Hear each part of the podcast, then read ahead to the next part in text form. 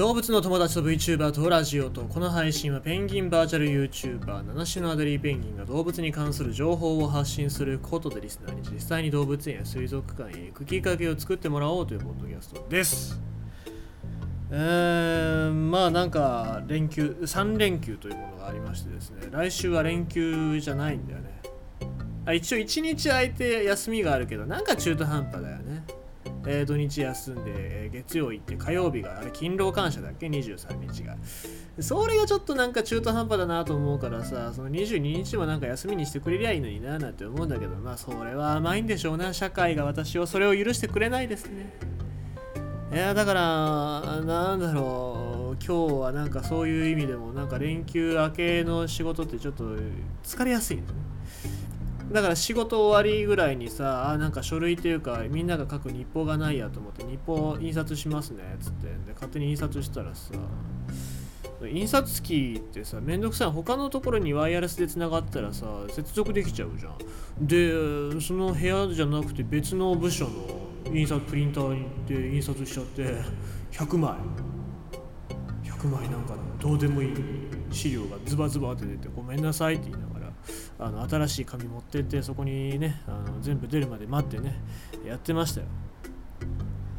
はあって思いながら。あとまあでもちょっと楽しいこともあってさ、え、我が家の収納スペースですよ。家具家具というかキッチン周りのさ、えー、お皿とかそういうの入れる場所をちょっと棚を作ろうと思って棚を買ってさ4000円ぐらいで買って。でまあその棚にはラックってさあのタイヤですよタイヤ。タイヤがついてないからタイヤを別で買わなきゃいけないと思ってまああるかどうか分かんないけどダイソーに行ってさ探してたんだよね。でまあやっぱないから店員さんにあのこのキャスターまあラックにつけるキャスターってありますかって言ったらあるかどうかちょっと分からないんですけどって思いな言いながらその探してくれてさでまあないだろうなと思う。なないないじゃん普通さ。あってさでその男の店員さんありました！って言ってすげえ嬉しそうに言ってくれて。で俺もなんかすげえ嬉しくてありがとうございます。なんかそれがすげえよかった。そうそういう話です、はい、今日は今日はそういうそういうそういういいいいことがありましたね。であのただね問題はこの後でさそのラックとそのキャスターの足のさタイヤがの径ボルトの径全く測ってないからさその径が合わない可能性ある合わなかったらもう今日今日は今日はもう最悪の日です、はい、後で試しますけど、はい、さあということでございまして今日のニュースもうもういや読んでいきますよ。はい。これあのペットと、えー、人間との生活についてのお話をしたいと思いますが大山かなさん頭を悩ませる毎日0歳双子と愛犬の共存に悩み赤ちゃんと犬がトラブルになトラブルなく生活していくためにはというニュースなんですけども、まあ、赤ちゃんと犬との共存って話ですね。えーまあ、この、えー、大山かなさんは、えー、女子元女子バレーの日本代表の選手で、えー、アテネ五輪に出場した、えー、選手なんですけども、まあえーと、2005年2015年に結婚されて2021年の2月19日に双子の女の子を出産したということで、まあ、インスタグラムを更新してるわけなんですけども、えー、2018年頃から柴犬の大豆くんを飼っておりインスタグラムでは大豆くんと娘さんたちと仲睦まじい様子を公開していますが、えー、この日の投稿では大豆くんと双子の共存について悩んでいると明かしました。そう。えー、でまあ柴犬まあ可愛らしいですね。飼いたい飼育したいという人もいますけども、まあ、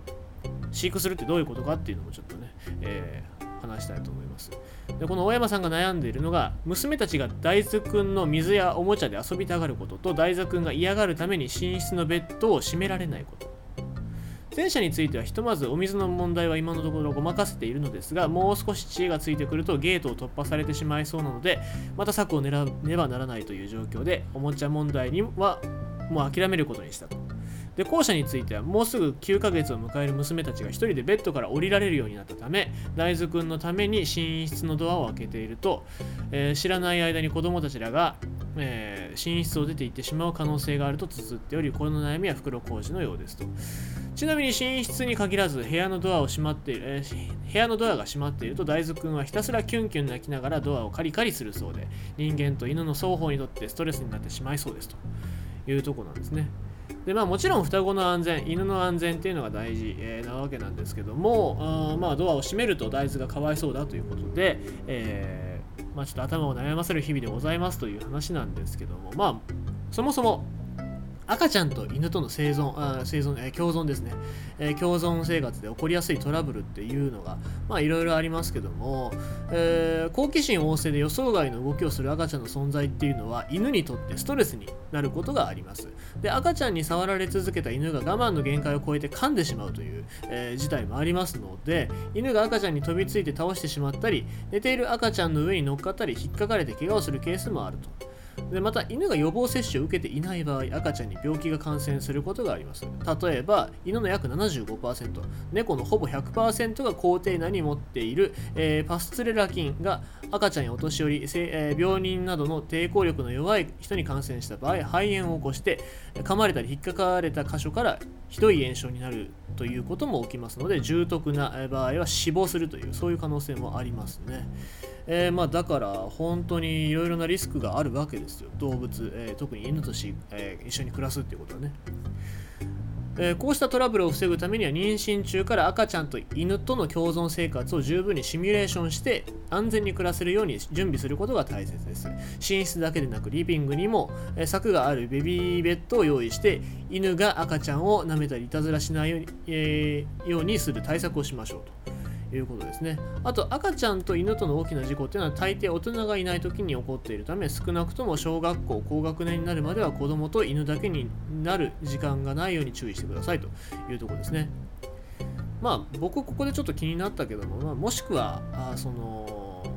子供は先に犬飼ってたら仕方がないんだけども子供をが生まれた後すぐに犬飼ったりとかっていうのはしない方がいいですねだったら小中学校になるまで待った方がいいですねで犬がソファーやベッドの上に乗ったり飼い主さんの顔を舐めたりしないようすることのないようしっかりしつけをすることも重要です。犬は言葉がわからなくても飼い主さんが何かを伝えようとしていることを感じ取ってくれます。赤ちゃんはどんな存在なのか犬にとってどうしてほしいのか優しく話しかけてみてください。これはちょっと本当かなと思いますけどね。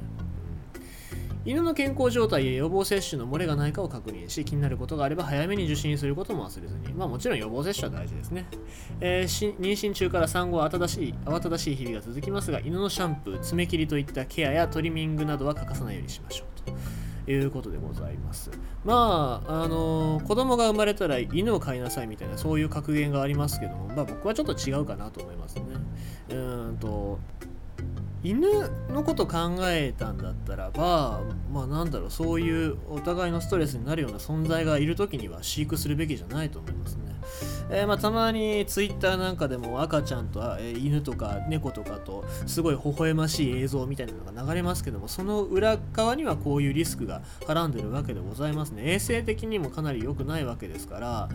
そういうことをちゃんとケアできたりとか、うん、する過程じゃないといけないと思いますしまあそこそこお家があの立派じゃないとあんまりね、えー、貧乏人のはっきり言うとけど貧乏人は犬だったり猫だったりっていうのは飼育ししない方がいいと思いますし本当に子供1人だけでも大変なのにペットを飼育するっていうことになってくるともっと大変なことになりますからね、えー、まあ、その辺は気をつけていただきたいなと思いますということでございまして今日のお話は赤ちゃんと犬との共存についてというお話でございました。